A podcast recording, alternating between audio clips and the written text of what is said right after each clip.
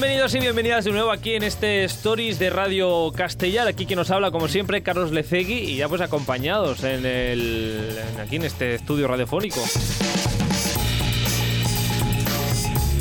Hoy nos toca hablar de nuevo de cocina, que hacía ya unos días que no hablábamos y hoy eh, nos ponemos, eh, cogemos el libro de historia, nos cogemos la lupita, nos ponemos a investigar. El mapa. El mapa, ¿qué pasa El con mapa el de mapa? Indiana Jones. El- sacamos el mapa de Indiana Jones. Hay que, hay que señalar a, a una isla. A una isla, exacto. Bravo, bravo, bravo. Señalemos una isla. ¿Qué isla? Ah, ¿cuál es? Dilo, dilo. La Mallorca. A la Mallorca. Claro la sí. Mallorca. Qué buen sitio, ¿eh? Sí. Prefiero Menorca. ¿eh? Que nadie se enfade. Pero Mallorca tiene algo que Menorca no tiene. También, ¿qué Que es? son recetas históricas. Buah, ¿en serio? ¿De verdad? Sorpréndeme. Sí, sí, sí. Porque hoy nos vamos a Mallorca. Será maravilloso. La, la canción es maravillosa. A mí me encanta. ¿Pero tienes la canción? Mm, sí, mira. Venga, va.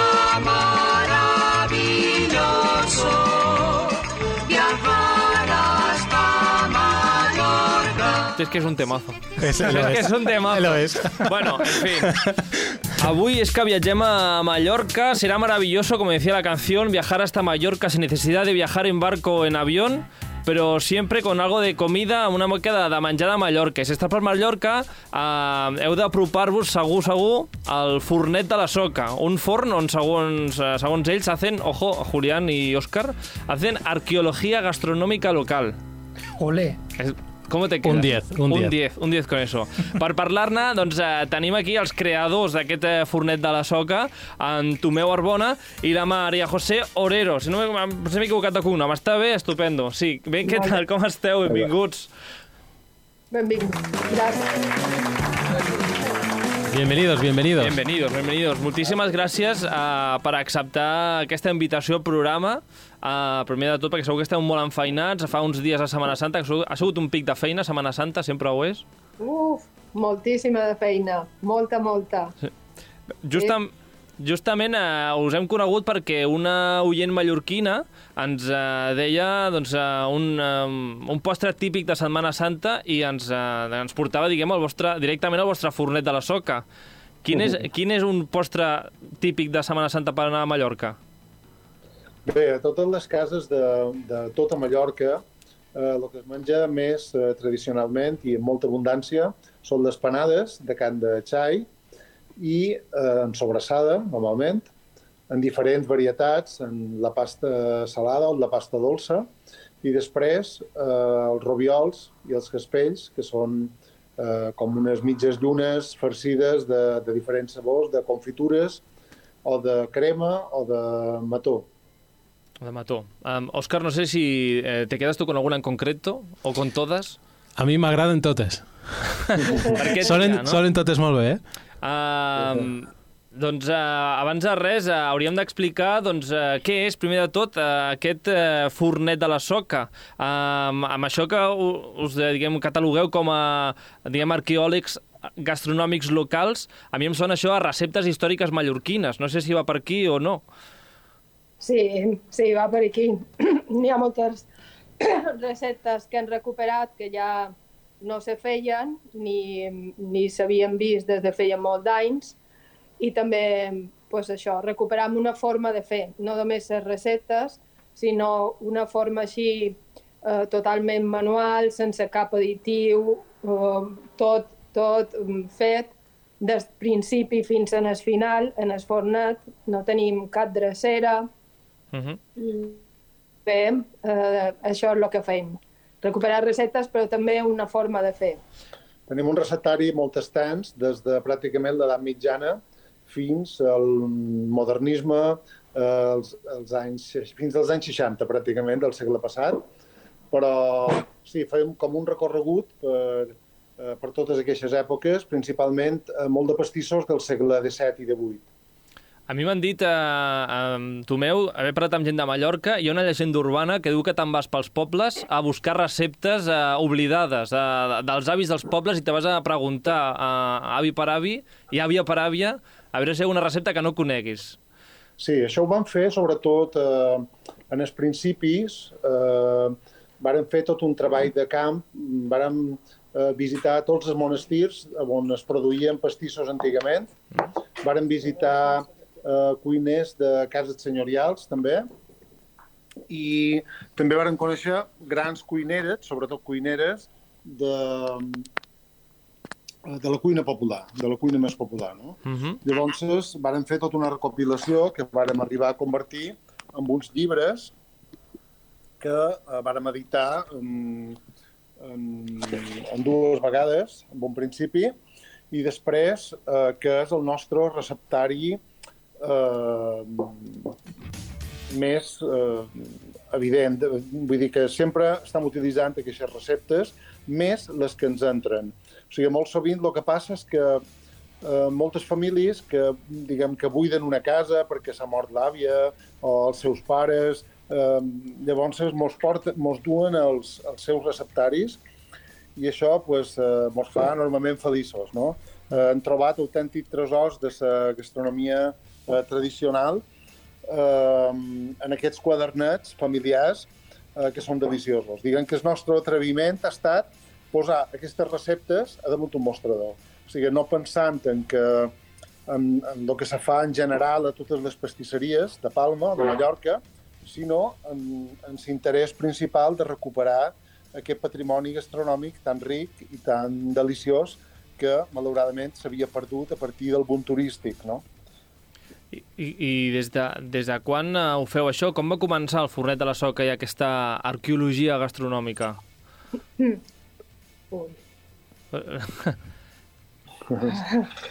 Varen començar el 2010 i eh, d'una forma molt precària. Nosaltres pues, vàrem viure intensament la crisi que va començar el 2008 i bé, en Tomeu és, era psicoterapeuta en aquell moments, jo som mestra i a partir de les nostres experiències eh, varen crear el Fornet de la Soca d'una forma molt lliure perquè no teníem cap experiència com forners ni, ni com empresaris. Vull dir, varen crear d'una forma, pues, això, amb molta llibertat, eh, aprofitant tot el que nosaltres sabíem i, i el 2010 varen començar eh, amb un font de pizzas, una, un lloc petitíssim d'uns 40 metres quadrats, on fèiem tot i també eh, un espai era de venda i ho varen convertir com una caseta de compte i, i bé, va tenir molt d'èxit perquè eh, l'ambientació era molt guapa i el producte que, que posàvem pues, era molt autèntic. Jo crec que el que passava també és que era eh, tot a partir d'una gran innocència. No? O sigui, teníem un concepte molt clar, o sigui, volíem recuperar el, aquest, aquest patrimoni i a, a la vegada era la nostra eh, salvació per sobreviure, no? perquè vivíem un moment eh, molt crític a partir de la crisi pues, tots dos ens havien quedat sense feina i no podíem treballar. No? Llavors, això va ser... Eh, això era una afició que jo principalment tenia, la de cuinar eh, receptes antigues, que m'agradava eh, trobar llibres descatalogats, eh, el que jo sabia de les meves ties i de, i de, i de ma mare, que vivien en el camp, i llavors jo tota la vida havia vist aquestes, eh, algunes d'aquestes coses i me va despertar moltíssim d'interès. No? Eh, com les meves ties feien les ensaïmades, en el camp, feien el pa, eh, com cuinaven, eh, també tot el procés de, de, de, de, de, del camp, no? com sembraven, com conraven, com cuidaven el camp. O sigui, tota aquesta vivència la van poder traslladar d'una forma molt sincera, totalment innocent, a un... Eh, dic innocent perquè l'idea principal era simplement la de vestir eh, una família i ja està, no? O sigui, com a eh, salvar la nostra petita economia i però amb tota la més bona intenció del món, fer-ho molt bé, com si fos per nosaltres, eh, cuinar amb molt bons ingredients i eh, posant en valor aquestes receptes que les que nosaltres donàvem moltíssim de valor. O sigui, ens pareixia eh, com un sacrilegi que tot això es perdés. No? Uh -huh. I llavors vàrem, va ser només obrir i obrir la botiga, aquesta petita botiga i la gent pues, es va com a emocionar de, de redescobrir aquest, aquests pastissos històrics que eh, molta gent havia saborit diguem, eh, eh, quan eren petits, mm recordaven una mica no? de les grans festes, com ho compraven en els monestirs, eh, encara de clausura que venien en el torn.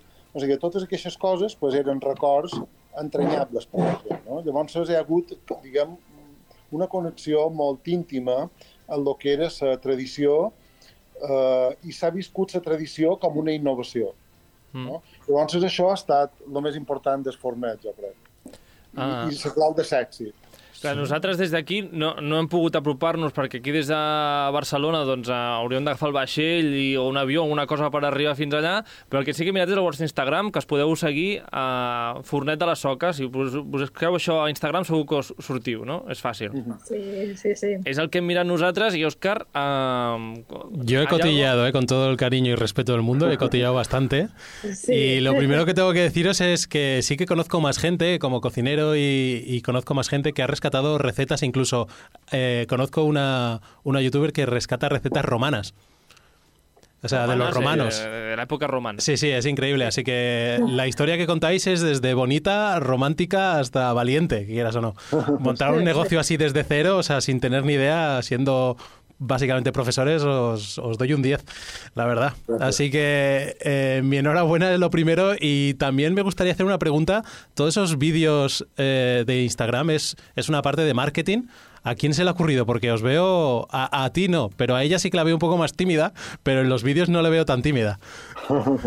Porque la verdad es que son, son bastante curiosos. Desde, he visto desde la playa y todo. Está cantando en la playa, cantando bajo la lluvia. Sí.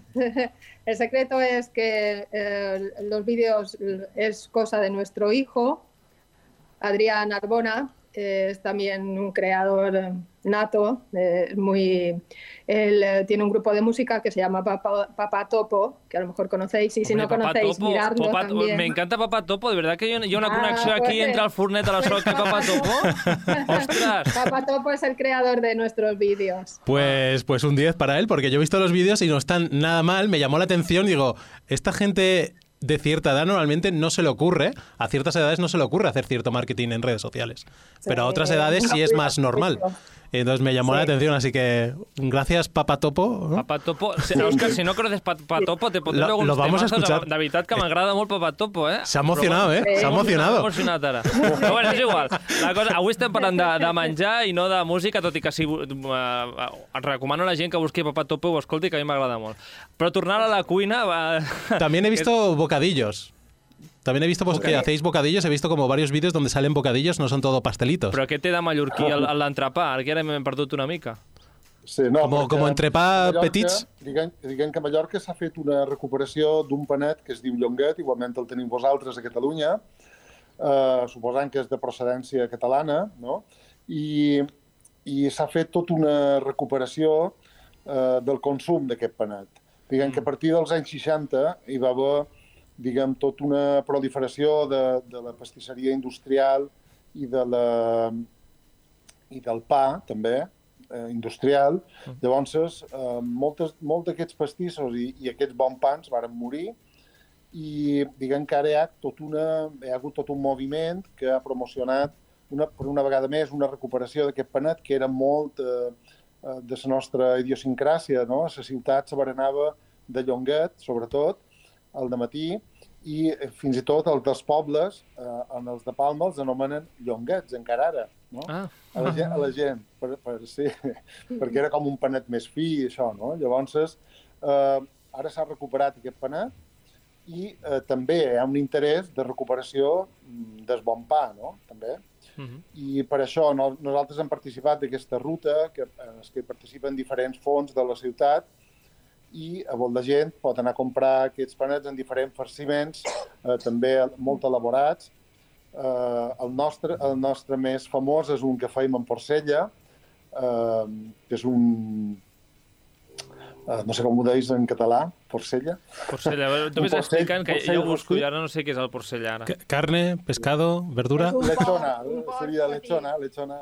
Ah, va. Bueno, son bocadillos muy bonitos, muy monos. Me llamó la atención porque veía pasteles, veía eh, como todo tipo de historias y me llamó la atención los justamente los bocadillos pequeñitos. Bocadillo. Sí, com, Sí, com sí. lechón. Sí, sí. Exacte. Y también tengo otra pregunta de cuántas veces han salido los periódicos, que sean sinceros, que se quiten la humildad. Quantes vegades? Eh, famosos a Mallorca, la gent us para. Sí, Sí. sí. Sí. Bueno, la verdad es que tenemos una caja entera de, de- de recortes de prensa, eh, sobre todo porque durante los primeros años tenemos que agradecer a muchos periodistas gastronómicos que supieron eh, reconocer nuestro humilde trabajo, porque era, ya te digo que estábamos en un espacio tan pequeño que era como de cuento, era como de una panadería de, de- de risa, ¿no? y pasa que era muy bonita y llamaba mucho la atención y aparte que el producto pues hablaba por sí mismo, ¿no? no eh, nunca hemos eh, hecho ninguna publicidad eh, pagada, jamás.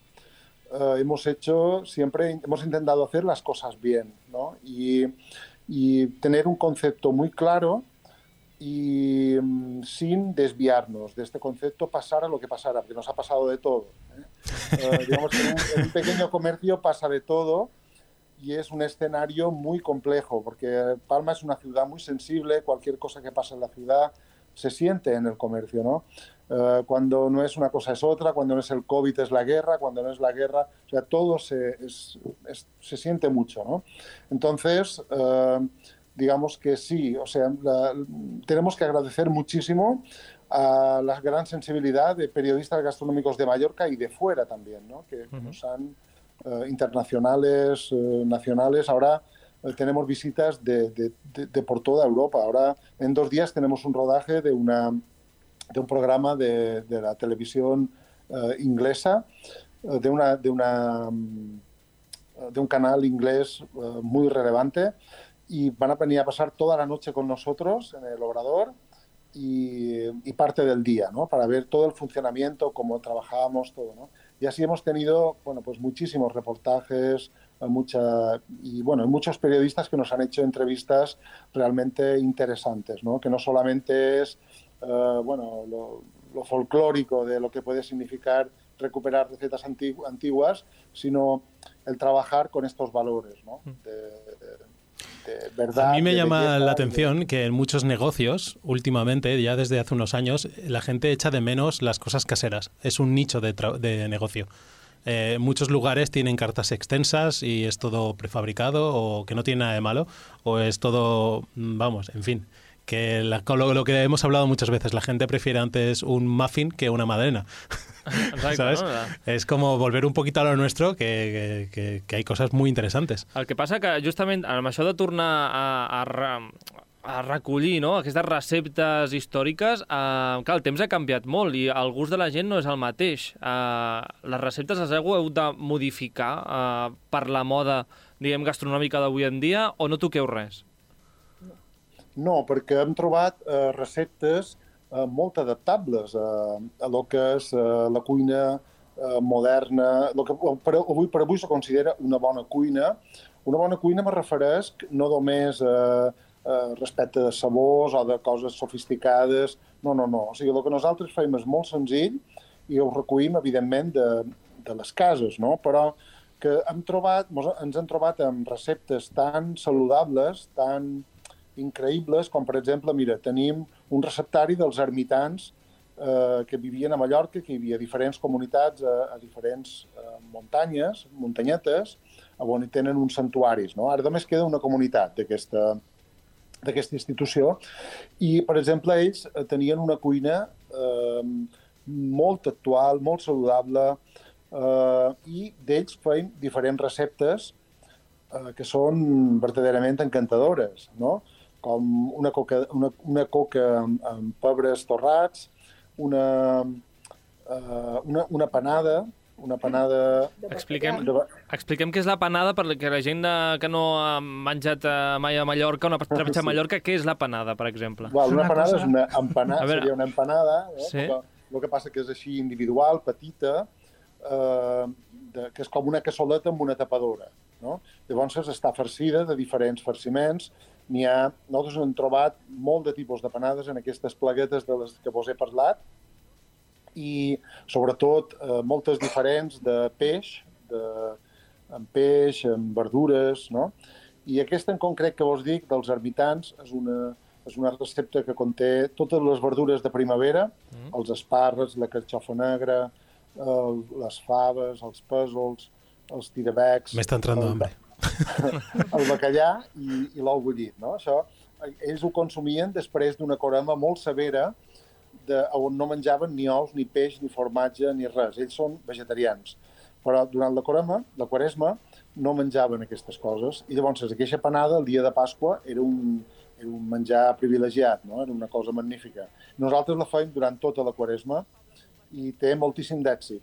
Te puc dir que, encara que sigui eh, coses molt antigues, eh, ha estat un concepte eh, que ha resultat tan innovador que tenim moltíssima de gent jove que ve a comprar eh, tots aquests productes i, eh, bueno, sobretot coincideix, no?, que és un moment on hi ha eh, molt de joves que tenen aquest interès per la cuina saludable, eh, vegana, vegetariana, i, i tot això ho hem trobat a, a, a receptaris de la cuina més popular. Eh, llavors, mm, també perquè utilitzam productes molt saludables, l'oli d'oliva, eh, farines ecològiques, eh, o sigui, molt de producte de quilòmetre zero amb un 90%, pràcticament. Tota la, la història que hi ha darrere de, de cada producte, d'on ha sortit o per què es feia, um, ho expliqueu? Hi ha algun lloc on es pugui trobar tot això? De cada producte que teniu vosaltres allà al fornet de, de la soca? Bé, en Tomeu ha fet dos llibres, n'hi ha un de rebosteria i moltes receptes estan explicades en aquest llibre, Rebosteria tradicional de Mallorca, d'en Tomeu Arbona, i després també n'hi ha un de cuina íntima, de... sí. i en Home, aquest dos, bé, sobretot en els de rebosteria. Ah, I després, quan la gent ve en el fornet, els nostres dependents estan preparats per, per saber explicar tot el que tenim allà i eh, guiar la gent a el que més li interessa. N'hi ha moltes persones, com ha dit en Tomeu, que ara som veganes i ni, tenim molt de productes de cuina tradicional, els cocarrois, eh, les panades fetes de carxofa i pèsols, moltes coques que estan fetes... Tot això està fet amb oli d'oliva i verdures i, i interessa moltíssim és això. Eh, tot és saludable per els ingredients que empleam, que són de primera qualitat, i eh, per això, perquè no té cap additiu, cap cosa així eh, que, que sigui contra la salut, sinó tot lo, tot lo mm. contrari. Sona fantàstic, sí. eh? Llavors, eh, to totes les, les receptes han preservat els noms i també moltes, moltes tenen el nom de procedència, el nom de la cuinera, perquè moltes vegades a les pleguetes ve escrit eh, la coca, coca de Nabel, eh, eh, coca de taronja de na Paquita d'Esmoll, que aquesta és una que, que és molt recurrent, no? O sigui que tenim així eh, preservar els noms, o la panada dels ermitans, una panada de, panada d'ermità, o sigui, totes aquestes coses, i, mm, totes, absolutament, totes les receptes tenen una, una petita història, no? I la comptam, pues, preparam els, els, els dependents, no?, o dependentes, perquè ho expliquin bé, perquè es, es, nosaltres sempre dèiem que eh, el producte eh, està fet en, en tanta passió no? que també s'ha de transmetre molt bé. No? Mm. Llavors intentam això, que, que se pugui explicar molt bé la procedència, els ingredients, eh, el pro, eh, els ingredients i la història. I la història. Uh, què passa? Avui en dia suposo que és complicat tenir un forn i no parlar del gluten. Si voleu entrem en el tema o, o no entrem. Uh, perquè a vegades... També tenim coses sense gluten, sí. Tenim algunes, poquetes. Sí. Clar, això històric tampoc, no sé si seria o no, uh, és una petita adaptació que potser hem fet. No, no, són coses que sempre s'han fet sense gluten. Ah, o sigui, ja, ja funcionaven abans. Farina. Medla, sí. Um, bé, coses així que realment ja se feien escovellet de medla, coses que se feien uh, sense farina.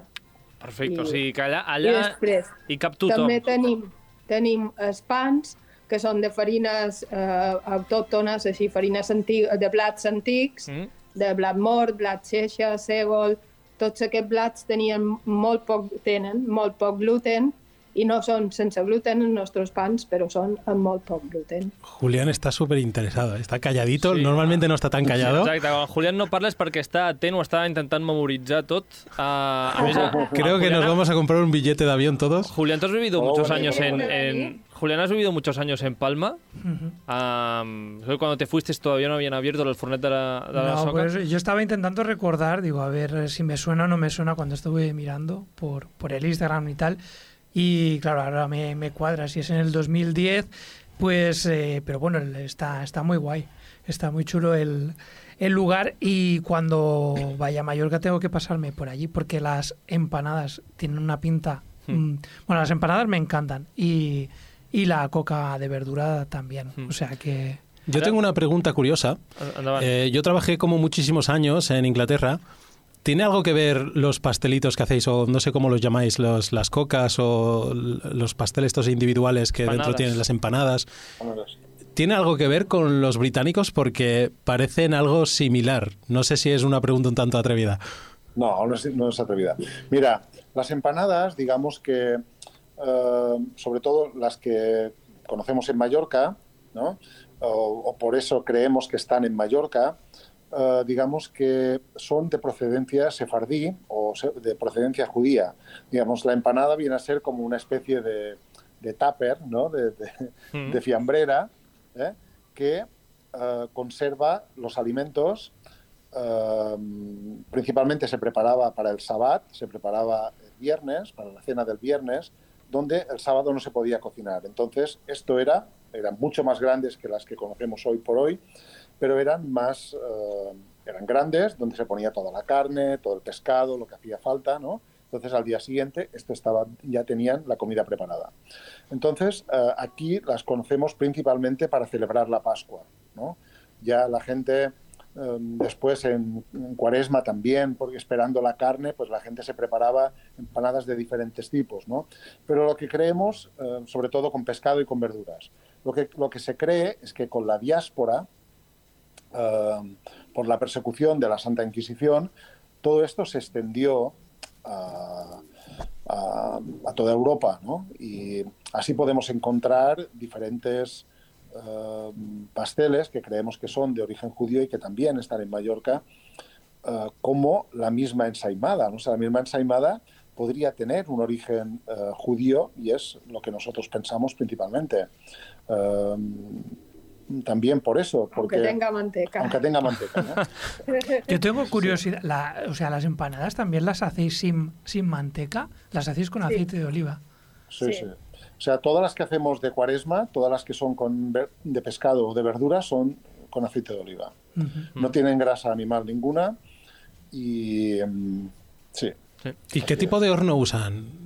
¿Eléctrico? Una pregunta ¿De que no leña? se, no se me había ocurrido a mí nunca preguntar qué Porque de horno tiene su es. encanto, ¿eh? Los Tú que hornos eres el tienen su encanto. cocinero, tú que eres el cocinero, mixtos, el hay, mixtos, los hay que imitan, yo he visto de todo. ya. A ver, el forn com és? Bueno, tenemos un horno eléctrico de piedra ahora mismo, tenemos hornos de aire también y tenemos el horno antiguo del, del Fornet, porque en nuestro establecimiento había sido un horno durante 100 años, aunque cuando nosotros lo, lo cogimos, pues eh, llevaba un año cerrado. Pero siempre había sido un horno y tiene un horno inmenso, inmenso en, la- en el sótano, eh, precioso, pero está segado en la segunda planta porque un vecino hizo un armario empotrado y quitó la chimenea. ¿no? Entonces, Estas historias, estas historias hay que O contarlas. sigui, teniu un forn allà... 100 i años de horno y alguien con dos cojones puso un armario. allà. Sí, señor. Exacte. Sí, sí. Bueno, ah, a ver quién, quién es capaz de hacerle quitar ese armario empotrado en el que guarda su ropa de invierno. Bueno, siempre se puede probar de poner no en marcha ropa utilizar. ahumada. Tendrá la ropa calentita en invierno. tampoco sería posible en Palma porque esto ahora mismo está... Hay mucha legislación, ¿no? Sí, Para, para sí. restaurar un horno clásico. Sí, sí, sí. Si no se puede hacer Así ni es. con coches ni ya, imagínate con un horno. Si ens fiquem en forns ja. Um, uh, abans de- de- d'acabar, uh, Tomeu i Maria José, uh, m'agradaria preguntar-vos per un dubte que tenia una amiga que és de Palma, que és qui ens ha parlat de, del fornet de la soca. Uh, Naina ens diu que té molts dubtes i molta curiositat per saber d'on surt això de l'ensaïmada trenada que feu allà al fornet de la soca. Perquè és una ensaïmada que ella no ha vist enlloc més que en el fornet de la soca. Llavors tenia curiositat i m'ha dit que us ho pregunti. Molt bé. Sí. Primer, en expliquem, Tomeu, expliquem com és aquesta ensaïmada trenada, potser, primer. abans, sí, eh, en lloc de amb una corda i se fa espiral, això és lo normal que vosaltres coneixeu, Mm -hmm. pues aquesta se fa amb dues cordes i se va fent una trunyella. Com una trena. Mm. Sí, una trena. I després s'enrotlla igual, però queda pues, pues, d'una forma molt més espectacular. I d'on surt aquesta ensaïmada I trenada? en Tomeu eh, té la teoria de que això ve d'un pa jueu de festa. eh, era un pa que se feia així per cap d'any, per cap d'any jueu, Mhm. i eh, després es va cristianitzar l'ensaïmada. Quan ja eh, aquí a Mallorca els jueus no, no varen poder partir, no se va dir que s'havien d'anar, sinó que havien de quedar i, i ser cristians, se les va obligar. I ells, per demostrar que eren cristians, perquè si no pues, també tenien grans, grans càstigs, eh, pues, eh, posaven aquest eh, vosaltres li deia llarg, crec, eh, Mhm. Per fer veure que ells ja eren cristians. Així que d'espai jueu se va passar a l'ensaïmada. Ostres. Madre mía, el ser bendito, lo que hay detrás de, de una receta cualquiera, ¿eh? Exacte. Sí, sí, sí. Què comentaves Jo tu? de nin vaig, vaig eh, veure aquestes ensaïmades a casa de, de les meves ties, no? que vivien en, en el camp, i, i elles produïen aquestes ensaïmades per les festes. Eren unes ensaïmades espectaculars que fermentaven dos dies amb un olor que, que, que, que s'expandia per tota la casa i les coïen a un font de llenya que tenien a, a de fora de la casa. No? Llavors, eh, elles no en coneixien d'altres. Eh? I en els pobles això encara se feia.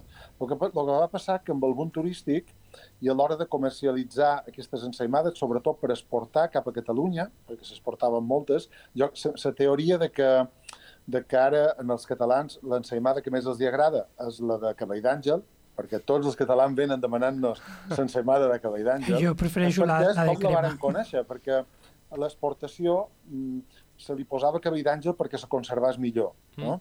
Però mira, varen passar, amb un principi se feien igualment de dues cordes, però era molt més comercial fer-la només d'una, perquè d'una ensaïmada en treien tres. No? Llavors, eh, i s'estoviaven molt de, molt, molt de treball. No? Llavors, el que varen fer va ser, eh, sobretot, fomentar l'ensaïmada, eh, aquesta ensaïmada en forma d'espiral d'una sola corda, que és la que més coneixem. Però les famílies, sobretot dels pobles, va, i, en, i algun fons de poble, va perviure aquesta ensaïmada de trena que, que vosaltres deis. Doncs en dubte resolt per l'Aina, ara ja ho sap, uh, que sempre em diu que quan passa per davant del fornet, que diu, mira, no sé si tot està bo perquè no ho he tastat tot encara, però té una pinta tot uh, espectacular. O sigui que, que, per cert, que no hem dit on sou, exactament, la direcció. Ah, Sí, estem a la plaça Weiler, número 4, just a de vora el teatre principal, aferrats en el teatre principal. De i fet, el, davant del Gran Hotel. Sí, el nostre local es diu l'antic font del teatre, eh, perquè es deia així antigament, no? Ara es diu Fornet de la Soca, però hem conservat el, el, la façana antiga, que és una preciositat modernista, eh, i allà posa Fornet del Teatre. Una de les coses que em criden l'atenció quan entres a la pàgina web, eh, a més d'aquesta façana espectacular modernista de forn de, del teatre que teniu a, a, al capçal, diguem, de la tenda, eh, és un apartat que posa, a mi em crida molt l'atenció i tinc moltes ganes de saber una mica més, aquesta de eh, tenda online. Què fa? Hi ha, hi ha aquí una, un enviament, eh, diguem, a, a la península? Això és possible? No, Ah, No. no, no, val. no ho poden Digui, si no, ja No. estava aquí La demanant, gent eh? pot comprar i després venir a cercar ells. Val. Ells venen... Bueno, forma que, que sepáis, de que sepáis que me acabo de poner triste. Yo estaba pensando todo el rato que me no lo iban a enviar. nada, que aquí un, un eh, puente de estos cortitos que tengamos de tres días, agafem un Transmediterrània, Això, Sí, això heu ah, de anem fins allà i, pa- i ho mengem allà in situ. Yo una vez tuve que hacer un viaje relámpago de negocios y fue ir y volver. Pues Estuve mira, horas serà, allí. Serà com aquest. eh, Así que, anar así que tengo experiencia. Iré, comeré y me i voy. volver. Molt bé. Exacte, Molt bé, sí. nosaltres eh, pensam que, que no, no creiem en l'exportació com una, com una possibilitat de negoci. Pensam que avui per avui ja no té cabuda l'exportació. Uh, pensam que heu de venir i menjar-la allà. Em sembla una que molt bona opció. d'emportar vosaltres mateixos. Però eh, nosaltres fem una producció molt petita d'ensaïmada perquè és verdaderament artesanal. No? Hi ha fons industrials que fan 7 o 8.000 ensaïmades al dia i les venen pues, a l'aeroport o això. No? Però bueno, nosaltres tenim una altra forma d'entendre la pastisseria i eh, bueno, pues elaboram molt poques ensaïmades que ens fa mal al cor si no els venem. Así que hay que darse prisa, que se las llevan. Sí. Ha d'anar a primera Sí, hora. Qué curioso es la pastelería, que realmente son es grasa, líquido, agua y harina. Entonces, con esas combinaciones haces infinitos de recetas. Sí, sí, sí, es verdad. Es muy curioso, Sí, la sí. verdad. Ah, Pero claro, también juega la fermentación, el, tiemp- el tiempo, eh, los ingredientes, o sea, todo esto es muy importante a la hora de preparar todo esto. Mm. Um, per cert, abans d'acabar, uh, que fa uns mesos van donar un premi a pràctiques exemplars. Um, contents per aquest premi? Un premi que us van donar des del. Consell de Mallorca?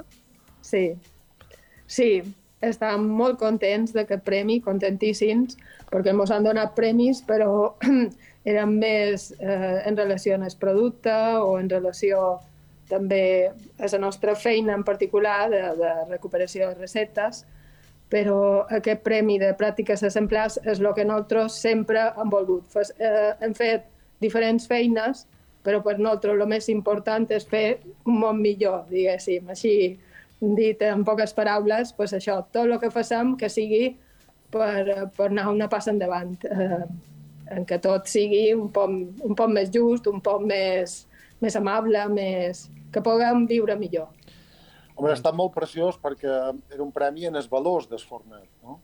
I, bueno, tenim diferents, eh, diferents eixos que, que mos guien, que, que, bueno, que han fet que, que poguéssim tenir aquest reconeixement, no? Eh, per exemple, la preferència per, per escollir professionals que tinguin més dificultats a l'hora de, eh, de, trobar un, de trobar una feina, no? O, eh, eh, els petits productors, que nosaltres li donem suport també, i, no, i ells, ells són altres, però eh, es crea també una xarxa més...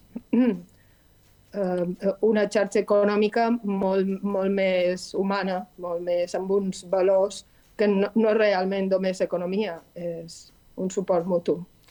I és, és que amb, amb això ja acabem de, de tancar, diguem, crec que el cercle de, de com va començar i on es vol arribar, i és on heu arribat, no?, al final. Uh, veu començar per, uh, per arribar un sou, i no sé si hi ha una cosa de futur, o de moment ens mantenim aquí, que ja està estupendament bé. Sí. bueno, jo crec que ens mantenim aquí perquè el que no volem és... Eh, o sigui, hem fet petites experiències de, De créixer. de créixer, però pensam que és un error molt gran i hem arribat a la conclusió que hem de, de créixer. Perquè, per què? Perquè si no va en detriment, primer, de la nostra salut, perquè és un esforç enorme en la gentada que, que ens visita, eh, i eh, llavors que també és un perjuí per, per la qualitat del producte. Llavors no volem de cap manera traicionar el nostre concepte, encara que fe, treballam per moltíssima de gent. O sigui que per, per fer el que feim, com que no tenim màquines, hem de tenir molt, som un equip molt gran, som un equip de 20 persones ara mateix, i, i vos ho dic perquè per aquest tipus de negoci pues, és un equip molt gran, no? mm. perquè és verdaderament artesanal.